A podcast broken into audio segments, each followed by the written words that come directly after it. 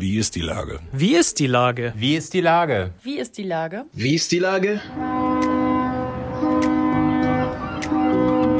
Der fast tägliche Podcast mit Lars Meyer. Wie ist die Lage? Unser fast täglicher Podcast als Kooperation mit der Mopo und der Gute-Leute-Fabrik spürt seit über einem Jahr tagesaktuellen Fragen nach. Macher, Musikerinnen, Models, Mütter und Politiker, genauso wie Schwestern, Schüler, Schlachter, Freiberufler oder Helfer, also prominente Lenker oder unbekannte Denker, kommen knapp 15 Minuten zu Wort. Die Auswahl ist rein subjektiv, aber immer spannend und überraschend. Mein Name ist Lars Meyer und ich rufe fast täglich gute Leute an. Unser Partner, der das diese Woche möglich macht, ist das Mercado in Altona. Am Sonntag, den 8.8., lädt der Treffpunkt im Herzen von Altona zum Einkaufen und Schlemmen in 60 verschiedenen Geschäften und 30 internationalen Marktständen ein. Wir sehen uns dort. Das war Werbung. Herzlichen Dank. Heute befrage ich den Leiter der Behörde für Schule und Berufsbildung, Thies Rabe. Ahoi, Herr Rabe. Ahoi, Herr Meier.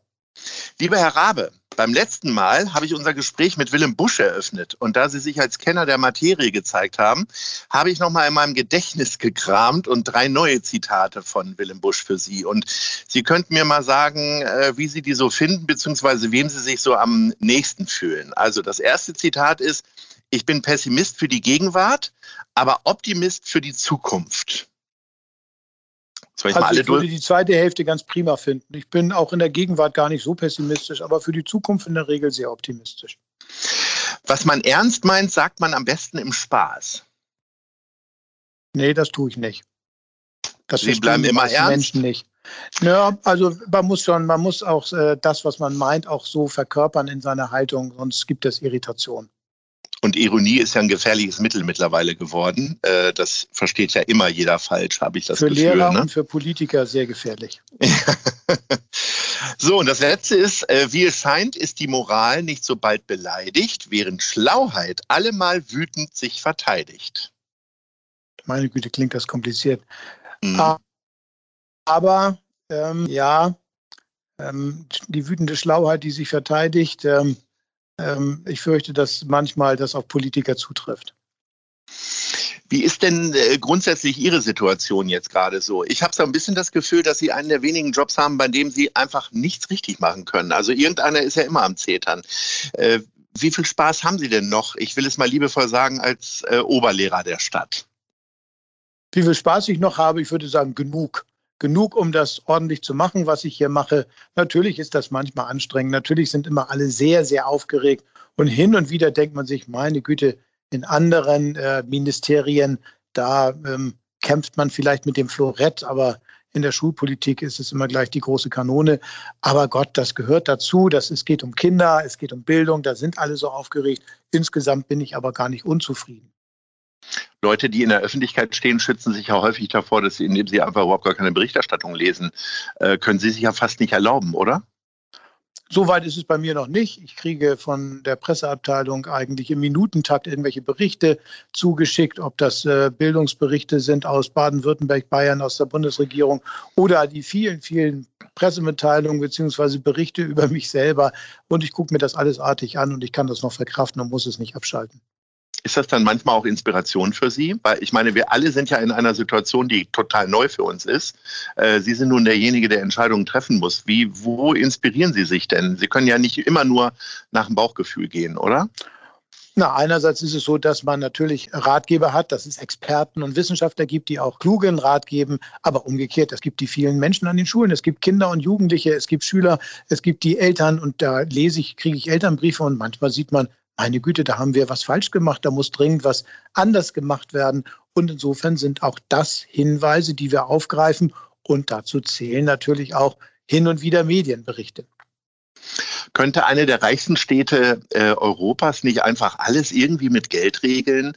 Also äh, wirklich überall ganz tolle Klimaanlagen aufbauen und Luftfilter? Oder äh, wie schnell sind Sie da jetzt bei der Sache? Und wie vor allen Dingen, wie offen, wie offen ist das Säckel von Andreas Dressel? Erstens, die Stadt mag reich sein. Viele Kinder und Familien sind es nicht. Da muss man auch genau gucken, wo der Reichtum sitzt. Und auch der Staat ist es keineswegs in dem gleichen Maße wie die Bürgerinnen und Bürger in einigen Stadtteilen. Deswegen müssen auch wir den Cent ein paar Mal umdrehen. Aber mein Verhältnis zu Andreas Dressel ist ohnehin ausgezeichnet und der gesamte Senat hat gesagt, in der Corona-Krise, wat mut, dat mut. Und davon profitiere ich jetzt erneut. Ich werde als Schulsenator noch einmal bis zu 30 Millionen Euro bekommen, damit wir alle Klassenräume mit entsprechenden Luftfiltern ausrüsten. Das ist schon ein kräftiger Schluck aus der Pulle. Diese 30 Millionen sind ja immer ziemlich abstrakt, wenn man damit nicht so häufig zu tun hat mit so großen Summen. Wie schwindelerregend ist es denn für Sie dann manchmal? Ich sage mal, wenn man das jetzt so runterrechnet, wie viele Luftfilter können Sie davon kaufen? Wissen Sie das zufällig? Ja, wir rechnen damit, dass wir über 10.000 solcher Luftfilteranlagen kaufen können. Wir haben 9.000 Klassen, also für jede Klasse mindestens ein und dann noch mehr als 10 Prozent äh, in Reserve. Das ist schon eine Summe, die außerhalb der Corona-Zeit vermutlich fünf Jahre Vorbereitung, drei Parteitage und zehn Bürgerschaftsbeschlüsse gebraucht hätte. Und da sieht man umgekehrt auch, dass ähm, ein Staat dann auch handlungsfähig ist, wenn es darauf ankommt. Wenn alle Beteiligten sagen, dass das wichtig ist, dann kann man das auch gängig machen. Wie orientiert man sich da? Sie können ja jetzt nicht auf günstiger.de oder bei Stiftung Warentest nachgucken. Ne? Wie trifft man denn solche In der Tat, obwohl ich das manchmal gerne machen möchte, bei günstiger.de, Ideal oder ich weiß nicht, wie die alle heißen, mal ja. nachzugucken. Wir müssen uns an Ausschreibungsregeln halten. Die sind eigentlich im Kern gut, aber sie sind furchtbar umständlich. Sie sind super langwierig. Wir haben manchmal ein halbes Jahr damit zu tun, bevor wir das erste Gerät kaufen können. Zum Glück hat auch hier die Politik in ihrer Weisheit dann doch gesagt, in der Corona-Krise können wir nicht ein halbes Jahr Ausschreibungen machen und deswegen gibt es hier jetzt etwas verkürzte und robustere Verfahren, die es uns ermöglichen, doch schneller an die Geräte zu kommen. Aber es muss schon ordentlich zugehen. Da können wir jetzt nicht irgendwo äh, nach nebenan gehen in den größten äh, Media oder sonst was Markt und einfach was einkaufen, sondern das ist ein Steuergelder und da muss man auch genau raufgucken. Das hätten die Leute, die äh, Masken herstellen und vertreiben, ja auch machen müssen. Äh, trotzdem ist es da ja doch zu einigen Auswüchsen gekommen, äh, wo Politiker kräftig äh, mitverdient haben. Wie schwierig ist das denn in so einem Stadtstaat? tatsächlich dann auch noch darauf zu achten, dass man nicht auf einmal irgendeine Nähe entwickelt. Also, dass äh, durch Zufall ein Cousin dritten Grades beim Luftfilterhersteller arbeitet oder ähnliches. Wie, also, wie funktioniert das? Man muss als Politiker wachsam sein und aufpassen. Und äh, zum Glück habe ich keine Cousins und keine Brüderschwestern in der Luftfilterindustrie. Das macht mir in diesem Fall die Sache relativ leicht. Aber in der Tat, das ist zwar ein bisschen schräg, aber mh, hm, immer gut aufpassen, denn in der Öffentlichkeit wird auch manches ein bisschen sehr schnell auch verzerrt dargestellt und deswegen äh, lieber einmal zu viel Nein sagen als einmal zu wenig. Sie sind ja wie viele Menschen gerade so seit anderthalb Jahren im Alarmmodus. Das heißt, man weiß eigentlich morgens immer noch nicht genau, wie der Arbeitsalltag aussieht am Ende des Tages. Ähm, wann konnten Sie denn mal so richtig in Ruhe das machen, was Sie eigentlich sich vorgenommen hatten für die Woche? keine Ahnung, Lehrpläne abstimmen oder also Inhalte abstimmen oder wie auch immer und was mal nicht so Corona, Pandemie, wie auch immer Themen waren. Ich will die Lage nicht dramatisieren, aber ich sage mal ganz klar, gar nicht. Das war nicht möglich seit äh, Mitte März letzten Jahres, auch in meinem Urlaub nicht. Ähm, man macht sich, glaube ich, nicht so eine richtige Vorstellung davon, was Corona wirklich äh, bedeutet. Natürlich sehen wir die Auswirkungen und wir sehen zu Recht die schwierigen Lagen in der Gastronomie oder berichten zu Recht über die schwierige Lage der Familien. Ein bisschen geht dabei vielleicht unter, dass auch die Ministerien, die Behörden und natürlich auch die Spitzenpolitiker in einem Maße dabei durchgerüttelt und beansprucht werden, dass wir alle so auch noch nicht kennengelernt haben. Ich will da jetzt nicht jammern, das gehört eben mit dazu. Da muss man auch krisenfest sein, da muss man auch, sage ich mal, mit so einer Situation klarkommen und auch mal verkraften können, wenn man nicht ganz so viel äh, schläft oder essen kann. Aber mh, hm, das ist schon eine Nummer, die ich so noch nicht erlebt habe. Gibt es denn Projekte, die jetzt seit anderthalb Jahren liegen geblieben sind? Da wird einem ja ein bisschen Angst und Bange, oder? Was sind das so für Sachen, die Sie jetzt erstmal schieben also mussten richtig, oder konnten? Richtig liegen geblieben in dem Sinne nicht, aber nicht mit der Wucht und Kraft vorangebracht, wie wir uns das gewünscht haben. Wir wollten neue Bildungspläne machen. Das ist wichtig. Darin steht, was Schülerinnen und Schüler in welcher Jahrgangsstufe und welchem Fach lernen wollen. Das ist alles mit gebremster Geschwindigkeit gelaufen. Wir wollten mit großer Kraft den Schulbau voranbringen. Das sehen wir jetzt selber. Holz ist knapp und die Handwerker sind knapp und so weiter. Da ist natürlich das auch ein Stück weit schwieriger geworden. Und so merkt man schon, dass der Schwung, den man sonst hat für die anderen Bereiche, nicht ganz so kräftig mehr ist und alles andere deswegen auch ein Stück hintansteht. Viele Chefs größer, größerer Unternehmen stehen gerade vor der Frage, wie sie so die restlichen Mitarbeiterinnen und Mitarbeiter animieren können, sich impfen zu lassen. Wie machen die, Sie das denn? Äh, wollen Sie Bäderland-Gutscheine ausloben oder für andere städtische Betriebe irgendwelche Goodies aussprechen? Oder wie gehen Sie mit den Lehrern um, die möglicherweise noch nicht geimpft sind? Wir haben ja den Lehrerinnen und Lehrern schon sehr frühzeitig ein Impfangebot gemacht. Die waren ja dort durchaus bevorzugt und umgekehrt haben sie es durchaus gedankt mit einer sehr hohen Beteiligung. Das, was wir an Zahlen haben, spricht sehr dafür, dass mindestens drei Viertel, vielleicht sogar 80 Prozent der Schulbeschäftigten sich haben impfen lassen. Das ist viel mehr als wir im Moment in der Bevölkerung haben.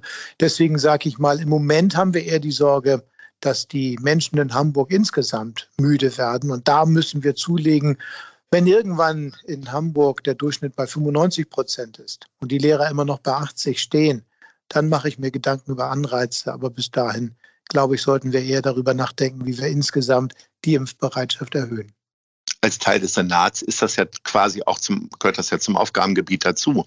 Was wäre denn Ihre, Ihre Idee? Ist es die Impfpflicht für alle? Ich meine, die CDU, die widerspricht sich da sogar äh, innerparteilich zwischen Söder und Laschet. Äh, wie sieht es denn im Senat aus? Oder in Ihrem Kopf zumindest. Sie können ja nicht immer für den Senat sprechen. Also zumindest ist äh, sehr klar, das ist eine große Aufgabe, dass sich mehr Menschen impfen lassen. Und äh, ich glaube, da wird die Diskussion sehr klar hinführen, und zwar in allen Parteien, dass wir ähm, schon auf Dauer nicht akzeptieren können, dass äh, überall Einschränkungen sind, weil einige sich nicht impfen lassen. Deswegen werden wir vermutlich die Privilegien dann auch den Geimpften zurückgeben. Sie können dann auch wieder Freiheitsrechte genießen, sie können wieder essen gehen, sie können alles unbeschwerter machen. Und es kann sein, dass das in Zukunft für jene nicht mehr möglich ist, die sich nicht impfen lassen wollen. Denn der Test hat nicht die gleiche Aussagekraft wie die Impfung. Und deswegen glaube ich schon, dass sich das auf Dauer Deutschland nicht leisten wird. Und das wird, glaube ich, eher in der Politik zwar eine erst heftige Diskussion geben.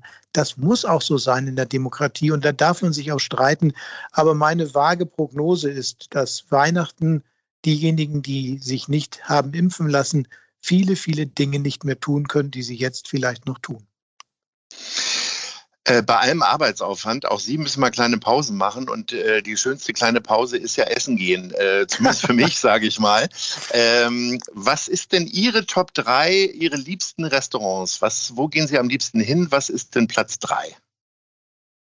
Platz 3 ist da, wo ich ganz selten mal hingehe weil man es eigentlich öffentlich kaum sagen macht. Ja, aber ich bin ja noch einer der alten Schule, 60 Jahre alt, da darf man das mal outen. Ich gehe gerne ein, zweimal im Jahr so richtig schön Fleisch essen zum Rodizio. Darf man das heute noch sagen? Aber ich bin da nie ich alleine. Glaub, Rodizio, ich, ich glaube, Rodizio darf man durchaus sagen. Äh, beim letzten und Mal war da eine richtig lange Schlange vor dem Laden. Also insofern, glaube ich, bin ich da nicht ganz alleine. Das ist dieses Rodizio Pantera, äh, wo man so richtig. vom Spieß dann Fleisch abgeschnibbelt bekommt, wo man aber eigentlich schon nach dem zweiten Teller satt ist, ne? Eigentlich ist man sehr frühzeitig satt. Nö, ich halte bis zum Ende durch. Man muss sich oh. das ein bisschen einteilen. Also nicht so viel Bohnen nehmen, nicht so viel Reis nehmen. Dann kann man Keine Sättigungsbeilagen. Von den leckeren anderen Sachen nehmen. Ja, ja. Ähm, da braucht man schon seine Strategie. Und vor allem vorher nicht, das ist ja auch wichtig. Aber mehr als ein, zweimal im Jahr sollte man hm. gucken, ob man nee, das natürlich leistet. Ja, so, dann sagen wir Platz zwei. Platz zwei ist Paella beim Portugiesen. Und, äh, Paella beim Portugiesen, okay. So ja, weit war ich noch gar nicht. Mhm. Ich kann es ja erstmal nur so sagen, es ist ja eigentlich nicht unbedingt äh, vielleicht ja. ein portugiesisches Restaurant, aber ich gehe gerne ins Portugiesenviertel und ich bin ein Paella-Fan und die können das gut, die können das viel besser, als man denkt. Also ich mache das zu gern und da sitzt man auch gerne draußen so in der Sommer so und so. Das habe ich mit tollen Erinnerungen verbunden. Sehr schön. Und Platz eins?